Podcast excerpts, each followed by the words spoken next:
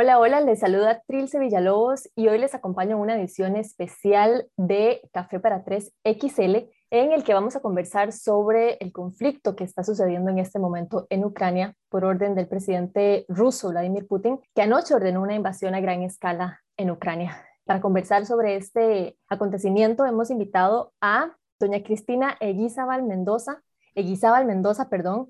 Ella es politóloga especialista en política exterior y relaciones internacionales y también ha tenido cargos diplomáticos en nuestro país. Con ella vamos a conversar un poco para entender el por qué, ¿verdad? Desde anoche se nos abrió como un tubo de información, información va, información viene, pero realmente vamos a intentar como detenernos un minuto para entender por qué y vamos a sacar eh, lo que yo llamo la bola de cristal para intentar entender cuáles son los escenarios que enfrenta Ucrania y los países de Occidente frente a lo que ha hecho Rusia. Doña Cristina, muchísimas gracias por estar con nosotros acá en Café para Tres. Buenas noches.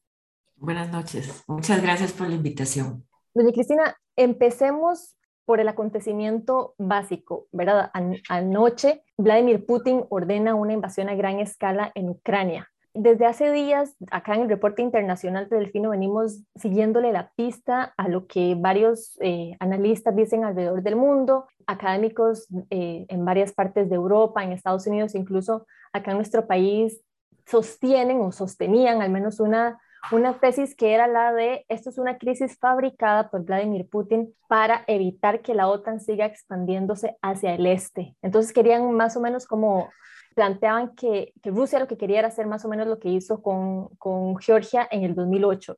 Entonces, ante los hechos que, que, hemos estado presenciando en estas últimas 24 horas y desde su perspectiva como experta, ¿por qué cree usted que esta crisis ha sido originada? Hay varias razones y hay razones que podríamos decir coyunturales o de corto plazo, más corto plazo, y otras que son más, más estructurales. Entre las, las de corto plazo y las coyunturales, eh, la personalidad de, de, de Putin es, es, es, un elemento bien importante. No tanto porque, o sea, tenga mal carácter, o, sino por la visión que él tiene de Rusia, de lo que es Rusia, de lo que debe ser Rusia, eh, como la madre patria, como un poco el mito que él se ha contado de lo que es Rusia. Y eh, parte de ese mito es la reconstrucción de la antigua Rusia, no tanto de la Unión Soviética, sino inclusive de la Rusia, de la Rusia zarista de la que hacían parte de alguna manera eh, Georgia, Bielorrusia, Ucrania, que son los países que ahora eh, Putin está tratando de volver a, reconquistar, por decirlo de, alguna manera. Esa es una, esa es, eso es toda una serie de razones. El pensamiento, y la, la, la, cómo se, básicamente cómo se cuenta el cuento el señor Putin. Porque de hecho, eh, no todo el mundo tiene la misma visión de Rusia. Y, eh, o sea, hay muchos elementos que contradicen esa visión de la madre patria, de la gran Rusia, etcétera, que podríamos hablar, pero no entremos en eso ahora. Déjeme hablarle de las razones de más largo plazo. Y es que hay en el, en, el, en el sistema internacional actual, que es el que surge de la caída, de la disolución de la Unión Soviética y de la caída del, del mundo socialista, eh, hay por lo menos dos, dos potencias que hacían parte de ese mundo, que son Rusia y China, que quieren cambiar las reglas del juego.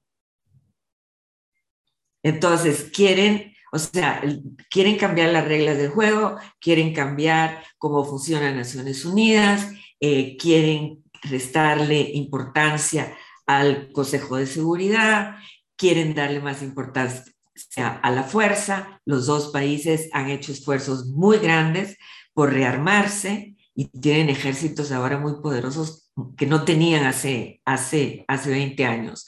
Un poco volver al sistema internacional del siglo XIX, en el cual la fuerza, las armas, eran el factor de poder esencial y prácticamente el derecho internacional no existía. Eh, digamos, en, toda esta explicación que usted nos dice de, digamos, los factores históricos de por qué Putin podría estar pensando en, la gran Rusia como esta, la madre patria, entonces, ¿a qué nos estamos enfrentando? Porque hasta hace una semana eh, los analistas en el mundo, incluso algunas figuras, eh, algunos líderes políticos pensaban que Putin lo que quería era evitar que el proyecto de OTAN se expandiera hacia el este evidentemente hubiésemos podido seguir pensando eso si él hubiera, eh, que, si, si, las acciones de él se hubieran quedado hasta el reconocimiento de las autoproclamadas repúblicas del este de, de Ucrania. Pero ahora que estamos viendo una invasión a gran escala dentro de Ucrania, incluso eh, bombardeo, y medios internacionales informaban esta tarde que tienen, Rusia tiene planeado bombardear eh, Kiev y, Estados Unidos está advirtiendo que el objetivo último de Putin es decapitar el gobierno ucraniano. Entonces, ante esta advertencia que hace Estados Unidos, ¿cómo podemos tomar, cómo podemos entender lo que está pasando? Ya no es únicamente una acción de detener los planes de la OTAN, sino nos estamos enfrentando únicamente a un conflicto armado entre, y ni siquiera conflicto, ¿verdad? Porque como que la respuesta ucraniana es muchísimo menor, o sea, las fuerzas son eh, desproporcionadas, entonces más bien como este ataque de Rusia a Ucrania, ¿cómo lo podemos ver? ¿Cómo lo podemos entender? ¿A qué nos estamos enfrentando? Vea, para empezar, la expansión de la OTAN hacia el este, en mucho está en la cabeza de Putin, nada más porque no habían planes concretos de aceptar ni a, Ucrania, ni a Ucrania, ni a Georgia en la OTAN. Hubo una declaración del presidente Bush, que ya no es presidente, diciendo que sí invitarían a Ucrania y a Georgia a adherirse a la OTAN. Pero eso no es fácil. O sea, para adherirse a la OTAN, primero hay que, hay que eh, cumplir un montón de requisitos, uno. Y dos, tienen que estar todos de acuerdo. Claro, Estados Unidos pues le puede torcer el brazo a algunos, pero no, no a todos.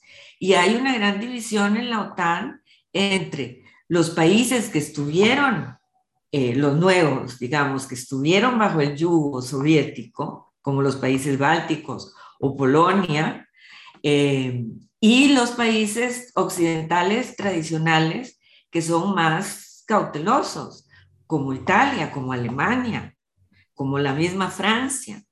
Entonces ahí el, la paranoia de Putin de que la OTAN ya se le venía encima es en mucho paranoia. Lo mismo con la Unión Europea. La Unión Europea eh, había aceptado la precandidatura de Ucrania. Pero esas precandidaturas pueden durar decenios. Turquía tiene 50 años de estar en la precandidatura de la Unión Europea y no la dejan entrar porque no cumple un montón de requisitos que la Unión Europea exige. Entonces tampoco es así como que, como que ya se le montaban encima los países occidentales. Lo que sí es cierto es que cuando se negoció la estructura de seguridad europea vigente, que ellos quieren cambiar, que Putin quiere cambiar y que China vería con buenos ojos que se cambiase, es un momento de gran debilidad para Rusia. O sea, Rusia ha perdido la mitad de su territorio, porque los países, Ucrania, Bielorrusia, Georgia, todos, el Kazajstán, Kirguistán, bueno, están, están pidiendo la, están declarando la, la independencia, y entonces Rusia está en un momento muy, muy, muy, muy frágil. Y sí, los países occidentales pues se aprovecharon de la fragilidad de Rusia, pero eso es absolutamente natural. Al fin y al cabo, pues si no ganaron la Guerra Fría, en todo caso salieron mucho más fortalecidos que Rusia. Y es, es, es, digamos, comprensible que los rusos lo quieran cambiar.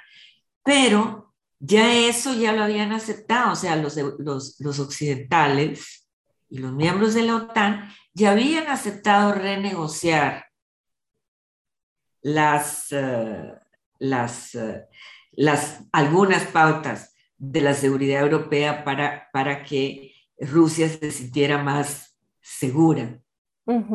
Ahora, una, perdón, una pregunta que, que, me surge es, eh, como el tiempo, por qué Rusia decide hacer esto ahora, ¿verdad? Más allá de lo que nosotros y nosotras podamos pensar, eh, ¿verdad? Porque con, cuatro años de Trump en la presidencia de Estados Unidos, realmente los actores predominantes en la geopolítica eh, fueron Estados Unidos y, China, y Rusia como que se empezó a quedar atrás, y cuando vino Biden, como que China seguía teniendo este lugar eh, al lado de Estados Unidos, como estas dos fuerzas, y de Rusia poco se hablaba, ¿no?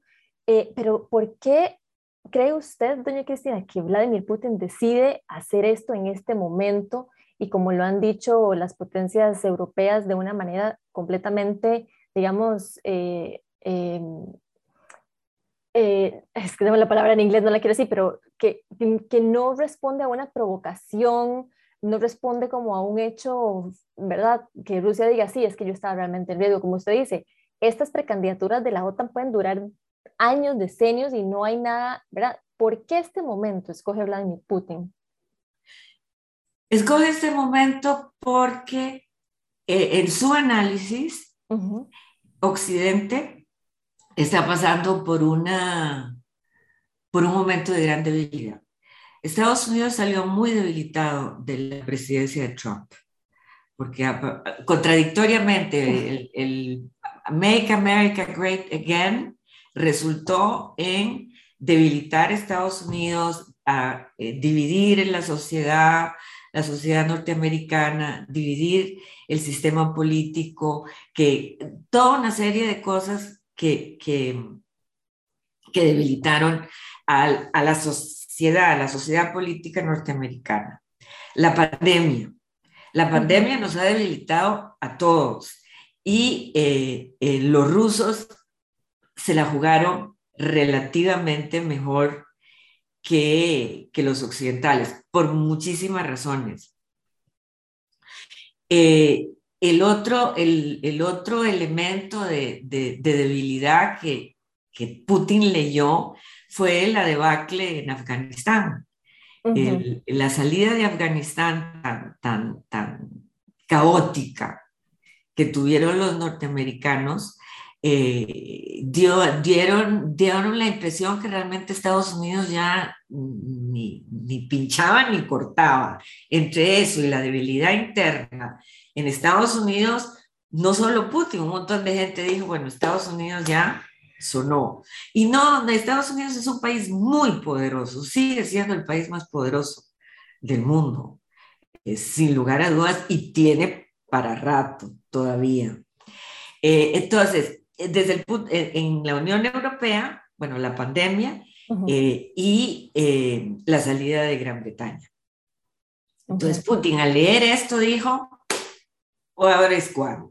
Ahora me puedo meter en Ucrania, puedo hacer, o sea, realizar mi sueño de la gran Rusia, puedo además demostrarle al mundo que Rusia es una potencia mundial, y no una pequeña potencia regional ahí en Asia Central, que ni siquiera califica para europea. Y eh, vio una, una, lo que llamamos una ventana de oportunidad para meterse en, en, en, Ucrania. Cosa que ya había empezado con eh, la ocupación de Crimea, porque Putin también ha ido como tentando el terreno, ¿verdad? Poquito a poco. Primero fue Osetia y después fue Abjasia y en, Georgia y después fue eh, en, Chechenia, y después fue, y fue poquito a poco eh, imponiendo su, su, su, voluntad, digamos, gracias a las poblaciones rusas que están en todos estos, en todos estos lugares. Entonces, ya como que la metodología ya la tenía probada y le funcionaba, porque Occidente, y ahí es un gran fallo de Occidente, no reaccionaba. Reaccionó con Ucrania porque Ucrania tiene fronteras con Europa. Ucrania tiene fronteras con Polonia, tiene frontera con Eslovaquia, tiene frontera con Rumanía, que son miembros de la Unión Europea y miembros de la OTAN. Entonces ya ahí ya no era Abjasia y, y, ¿cómo se llama? Y Osetia del Sur, que quedan a saber dónde, metidos ahí en el mar Caspio, ¿verdad? Sino que era algo que ya está ahí, ahí nomás, a dos horas de avión de las grandes capitales europeas. Entonces ahí sí les, o sea, ahí, ahí sí lo vieron, lo vieron muy claro. Eh, y entonces están tratando de parar a, a, Putin. Un poco tarde que a eso, a, esto voy, doña Cristina, usted menciona, por ejemplo, que Putin aprovechó un poco esta ventana de oportunidad por eh, el, la salida tan caótica que tuvo Estados Unidos de Afganistán. Entonces yo, yo me preguntaba, eh, ¿por qué las potencias de Occidente duraron tanto en, en, reaccionar ante una advertencia de Estados Unidos que la primera la hizo el 3 de diciembre del año pasado. Entonces uno como que ve para atrás y una ve, digamos, lo que está sucediendo ahora en Ucrania como si nunca hubiese Estados Unidos advertido nada, pero venía de esta debacle de inteligencia de Afganistán, donde decían, por ejemplo, que Kabul iba a caer en seis meses y cayó en menos de ocho días. Entonces, ¿cree usted también que esto influyó para que los aliados de OTAN y, y, los países de la Unión Europea dijeran, bueno, tal vez Estados Unidos otra vez, chuchu, les está fallando un poco la inteligencia y cada vez que nos íbamos acercando a lo que vimos ayer, iba siendo cada vez más evidente que realmente la información que estaba compartiendo Washington era certera? Sí, hay mucho de eso, hay mucho de eso, mucho de que de una desconfianza después de, de, los, las, las, como sea, las predicciones en Afganistán que estaban tan, tan erradas, tan, tan dramáticamente erradas, eh, pero también están los costos. Para los europeos, los costos de romper relaciones con Rusia son enormes. Y ya, o sea, Alemania y, más a principios del invierno estaban aterrorizados de quedarse sin gas de, o sea, de que, de que no tuvieran calefacción, están en pleno invierno, no sabían cómo iba a ser el invierno de fuerte, no sabían la cantidad de gas que iban a necesitar, por ejemplo, eh, y, y otras, otros minerales que, que, que, que importan de, de, Rusia. Las inversiones, las inversiones alemanas, las inversiones en, en italianas en, en, Rusia son considerables también. Entonces ahí hay toda una serie de, de grupos económicos que presionaban para que... Para que se hicieran los rusos, como quien dice, literal. Para que se hicieran los rusos, como quien dice. Y además sí había una... Era tan increíble que esto pasara, porque ya nos hemos, o sea, eh, es algo que, que dejó de existir en el sistema internacional hace 100 años. Eso no pasaba. La última vez que pasó fue en 1930, cuando Alemania eh, invadió Checoslovaquia en aquella época Checoslovaquia, y se tomó los, los sudetes. Eh, entonces era, era como impensable que alguien se atreviese a hacerlo. Y se atrevió. Ahora, la otra cosa que hay que pensar y que no hay que olvidar es el armamento atómico. Rusia tiene armas atómicas. Rusia tiene mucha capacidad bélica y Putin ha dicho varias veces que usaría las bombas atómicas, o sea, que usaría el armamento atómico. Entonces ahí hay que tener mucho, mucho, mucho cuidado y, si, y andar con pies de plomo, porque, porque, bueno, nunca hemos, hemos tenido dos bombas atómicas y sabemos, más, sabemos lo que pasó. Y las bombas de, de Hiroshima y Nagasaki eran como una gotita de material radioactivo comparado con las armas con las armas actuales. Rusia tiene la capacidad de destruir Europa y de infligir considerables pérdidas a Estados Unidos. Y si tenemos a un chiflado. Sí. Ahora, doña Cristina, esto, este nuevo elemento que usted le mete un poco a la explicación, el análisis que usted nos está haciendo sobre el armamento nuclear, por ejemplo, ayer Putin dijo, ni se les ocurra hacer feo, básicamente. O sea, usted, alguien se mete aquí y yo les voy a recordar toda su vida quién es Vladimir Putin, ¿verdad? Eh, ¿Usted cree que se refería al armamento nuclear? Absolutamente. Y no solo yo, la mayoría de los analistas lo creen. En todas partes en Estados Unidos y en Europa. Ahora, eh, lo que me llama la atención entonces es lo que yo le, preguntaba al inicio, ¿a qué nos estamos enfrentando? Ahora que usted nos dice, nos estamos enfrentando realmente a una amenaza existencial. Eh, em, en este momento del conflicto, ¿quiénes son los actores que realmente tienen capacidad de hacer algo respecto de Putin? Porque digamos, así como usted lo está poniendo, yo diría, bueno, de ahí, entonces, ¿qué vamos a hacer? Vamos a dejarlo pasar y, que este siga siendo la dinámica, ¿verdad? De, que, de, la, de la política, pues, o sea, aquí ahora el que quiere decir voy a ir a impedir a un país porque ese país ya no va a existir y ya no me interesa la libertad ni la dignidad de esta gente, lo pueden hacer porque nos pueden explotar una bomba, pero bajo, ese, bajo esa lógica estaríamos imponiendo un poco o podríamos estar pensando que el proyecto de Occidente realmente ya no va a tener ninguna, digamos, validez en un escenario en el que Putin en cualquier momento puede hacernos estallar.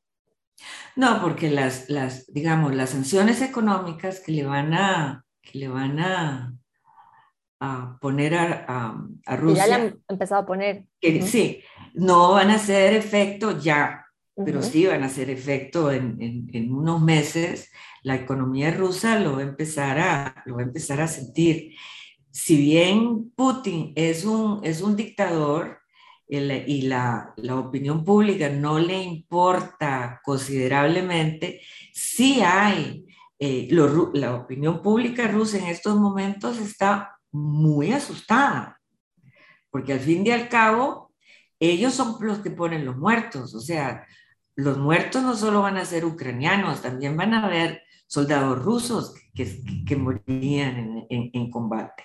Y todo eso, eh, todo eso son, son costos y costos grandes, aparte de los costos humanos, eh, simplemente costos eh, en términos de, de, de, cálculo, de cálculo de, de, poder.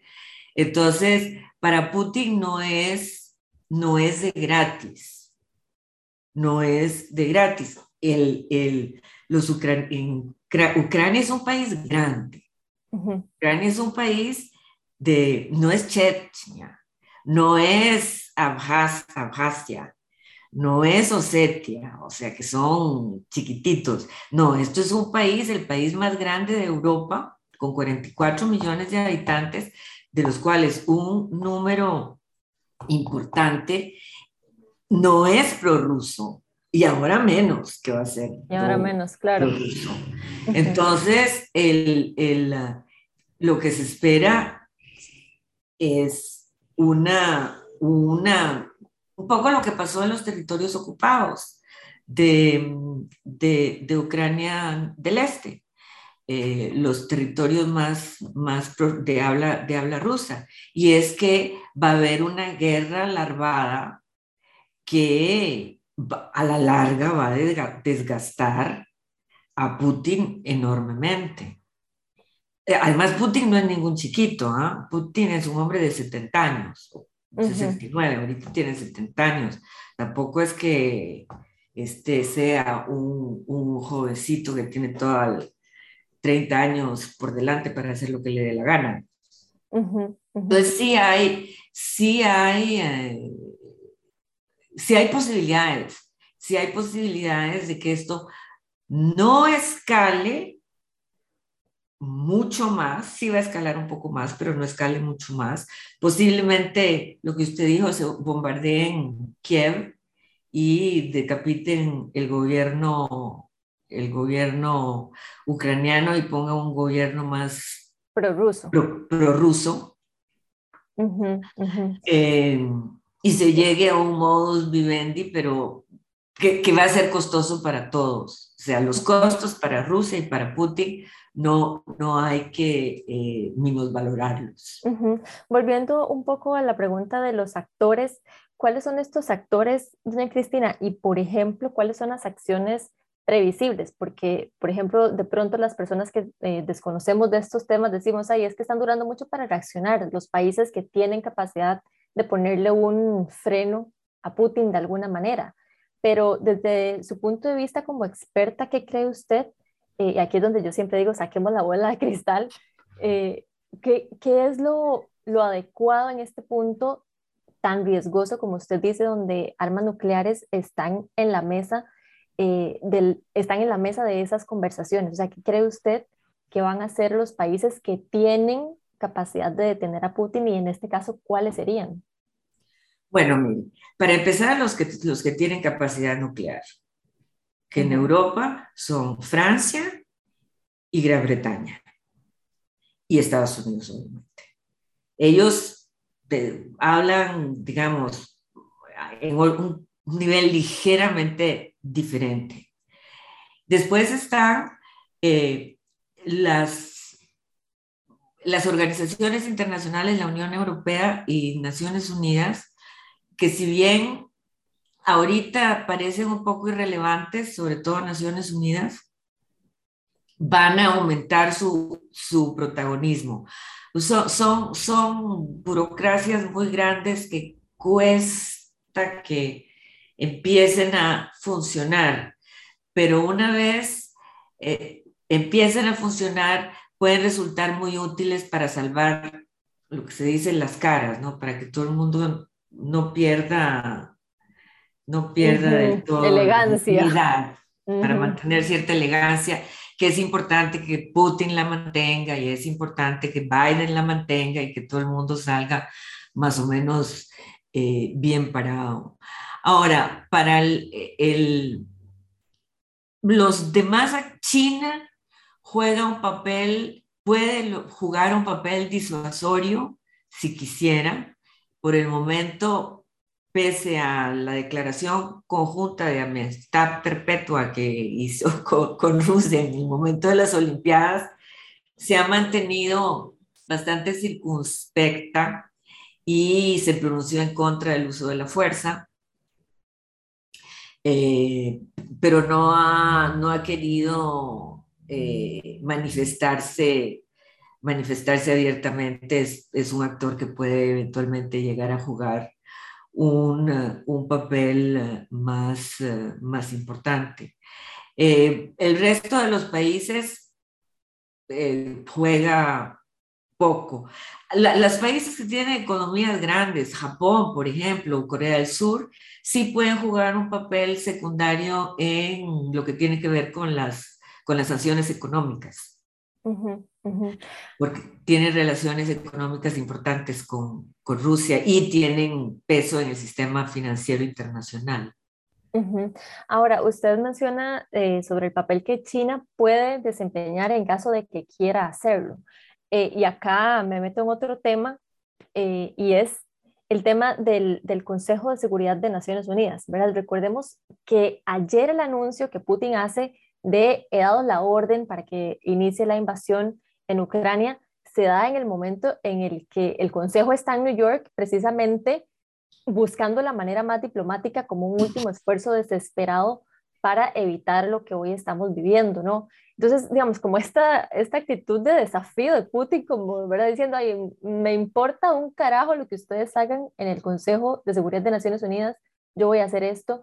Entonces empiezan ciertas voces a decir, bueno, el, el Consejo de Seguridad no está sirviendo para el fin que fue establecido, que fue evitar un conflicto bélico de gran escala en Europa. Y como quien dice, los zorros están cuidando a las gallinas porque cinco de sus actores clave que tienen veto son eh, de los actores que básicamente se ponen a eh, tener parte, se ponen a fomentar o en este caso se ponen a iniciar este tipo de conflictos. Entonces, ¿dónde queda el papel del Consejo de Seguridad en una situación como la que estamos viviendo? Bueno, el Consejo de Seguridad históricamente ese ha sido su gran problema, el problema, el, el, el, veto, la capacidad de veto que tienen las grandes potencias. Eh, y en este caso, Putin no necesitaba sacarle la lengua al Consejo de Seguridad como se lo hizo, con todo poner el veto en el Consejo de Seguridad ya para cualquier cosa.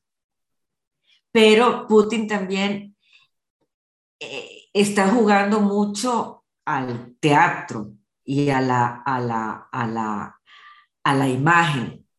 Todo esto ha sido en, mucho, eh, en gran medida, un, un, gran bluff, no, no fue, pero sí mucha, mucha teatralidad. Eh, la llegada de las tropas poco a poco, primero al este, después a Bielorrusia, eh, toda la, la, escenografía ha sido muy, muy curada. Eh, y parte de la escenografía fue ayer la, la, eh, la, elección del momento en que iba a ser, eh, en que iba a, a, lanzar el ataque contra Ucrania. Cuando le digo solo que el embajador ruso en el Consejo de Seguridad hubiera levantado la mano y le hubiera dicho, me opongo, o el gobierno ruso se opone, ya está. No hay más que hacer. Paraba eh, el, Consejo de Seguridad, pero él quería, quería también, quería también el, teatro. El, el, Consejo de Seguridad, eh, Naciones Unidas es, es, es, una, es una organización eh, muy, con mucho, muy, no, problemática, pero con muchos problemas, con muchas incapacidades. Pero eso no quiere decir que, como le dije hace un momento, cuando se ponen todos de acuerdo, porque se van a poner todos de acuerdo, no en, haciendo concesiones, obviamente. Eh, entonces, Naciones Unidas va, puede jugar un papel de mantenimiento de la paz, de, eh, de guardar las fronteras, de muchas, muchas funciones internacionales que podrían, que podrían cumplir, pero no estamos en esos momentos ahorita. En estos momentos, desafortunadamente, todavía estamos en una, en una escalada, me temo. Ahora, para ir cerrando, doña Cristina, hablemos de este punto de la escalada, es decir, ¿qué podemos esperar de aquí y en los siguientes días? Usted dice, yo me temo una escalada. ¿Qué podría ser una escalada? Digamos, hoy el presidente Zelensky de Ucrania dijo, me tacharon como, como objetivo número uno. ¿Usted cree que parte de la escalada sea matarlo como tal o es, o, es nada más quitarlo del gobierno y mandarlo a la cárcel como un preso político? ¿O hasta dónde cree usted que esto va a escalar? Eh, ya los aliados de la OTAN han dicho que militarmente no se van a involucrar en un conflicto en Ucrania, pero entonces es un poco como que se maten ahí y nosotros vamos a ahogarlos a punta de sanciones económicas que, como usted bien dice, no les van a hacer algo ya inmediatamente a Putin, pero sí en unos cuantos meses se van a empezar a notar estas eh, consecuencias. ¿Hasta dónde va a escalar este conflicto, cree usted? Bueno, esa es una pregunta muy difícil. Yo veo como muy, muy posible eh, la anexión total de la parte del este a Rusia, porque ahora solo tienen las dos enclaves y hay, eh, reivindican toda una, toda una franja, sería más o menos el tercio, no el tercio, como la quinta parte del territorio ucraniano. Posiblemente la, eh, el bombardeo de Kiev y la, la detención de, Zelensky no creo que lo maten. a menos que él, o sea, que resista y ataque y, bueno, haya, haya combates en el Palacio Presidencial. Pero digamos, lo más probable es que, es que el, escenario más factible es que lo metan preso y lo acusen de corrupción y que es ahora la moda, todos los dictadores acusan de corrupción a los que no les gustan. Los nicas son corruptos, eh, los salvadoreños son corruptos, los mexicanos son corruptos, todo el que no les gusta le dicen que es corrupto y ya está para la cárcel. Y un poco hacer eso con, con, Zelensky, ya los está acusando de, Putin los ha acusado de, nazis. Y resulta que Zelensky es judío. O sea, eh, o sea, un análisis como de la psique de Putin nos da como para 400 tesis, ¿verdad? Porque qué personaje. Pero en, este escenario de escalada, entonces usted ve que ese sea el paso factible, que lo acusen, lo encierren y, y Occidente en todo esto, al final de la escalada, lo que va a buscar es aislar a Rusia, pero siendo un actor que ha sido tan importante, digamos, económicamente por muchos años para el funcionamiento de Occidente, ¿cree usted que esta, esta manera de aislar a Rusia sea más permanente o sea una cosa más del momento? porque como usted bien ya menciona, cuando sucedió en 2008 lo de Georgia y lo que sucedió con Crimea en 2014, como que ahí se les va olvidando, ¿verdad?, a las potencias occidentales por todo lo que Rusia al final de cuentas significa económicamente para la funcionalidad de este. Vea, Rusia tiene, contrariamente a China, que sí está muy integrada a los circuitos productivos occidentales, Rusia no. Rusia exporta materias primas. Rusia exporta gas. Rusia exporta trigo. Rusia exporta petróleo. Pero petróleo también lo exporta Arabia Saudita, también lo exporta Kuwait, también lo exportan los Emiratos Árabes, también lo exporta Estados Unidos, lo exporta Gran Bretaña, lo exporta eh, Noruega, entonces es cuestión, e, estas, o sea, en, un tiempo no tan largo, la economía internacional puede compensar la falta de productos eh, rusos, simplemente abriendo más los canales productivos. No, Rusia no tiene una industria tecnológica importante, no tiene una industria informática importante, no tiene una industria aeronáutica importante. Entonces, reemplazar los, los productos que Rusia exporta y, y, aislar a la economía rusa es relativamente fácil. Yo no estoy diciendo que como que de la noche a la mañana ya van a abrir las, eh, las, las llaves y va a salir petróleo, pero sí es relativamente más fácil que un país que reemplazar a un país que está totalmente integrado. No digamos China, eh, em, Corea del Sur. Corea del Sur está mucho más integrado al mercado internacional y nosotros dependemos más de Corea del Sur que de, que de, Rusia. Que de Rusia. Muy bien, doña Cristina. Eh, muchísimas gracias por ayudarnos a hacer como este repaso de, de por qué, de qué es lo que anda buscando Putin, si es que él mismo entiende de, de si este proyecto de la madre Rusia es, eh, tiene alguna viabilidad en el futuro o va a seguir siendo como esta idea de él de, que, de qué es lo que debería ser. Muchas gracias también por ayudarnos a entender un poco el contexto de lo que podríamos esperar respecto de los actores que tienen pues algún poder. No sé si, si antes de irnos de este Café para Tres, edición especial XL, usted quisiera como agregar algo más a este análisis que ya nos ha venido haciendo. Eh, tal vez una, una nota sobre, sobre Putin. Em, a uno le parece, eh, le parece difícil aceptar que Putin sea tan impredecible. Y es impredecible porque estamos, eh, estamos acostumbrados, más o menos acostumbrados, a que los tomadores de decisión sean relativamente racionales o, cuerdos, coherentes. sabemos que, que, que, no es siempre el caso. Pues tuvimos a Trump en la Casa Blanca, tenemos a Kim, a Kim Il-jung en, en, en, Corea del Norte, eh, y históricamente, bueno, ni hablar de Hitler y Mussolini, los, los grandes eh, dictadores de la, de, la segunda guerra, de la Segunda Guerra Mundial. Entonces, eh, Putin no parece una persona muy cuerda. Y eso yo creo que lo tenemos, lo tenemos que aceptar. he estado leyendo y con esto terminaría porque realmente me, me ha impresionado mucho. Putin tiene tres años de estar encerrado. Desde que se declaró la pandemia no ha salido de la burbuja del Kremlin.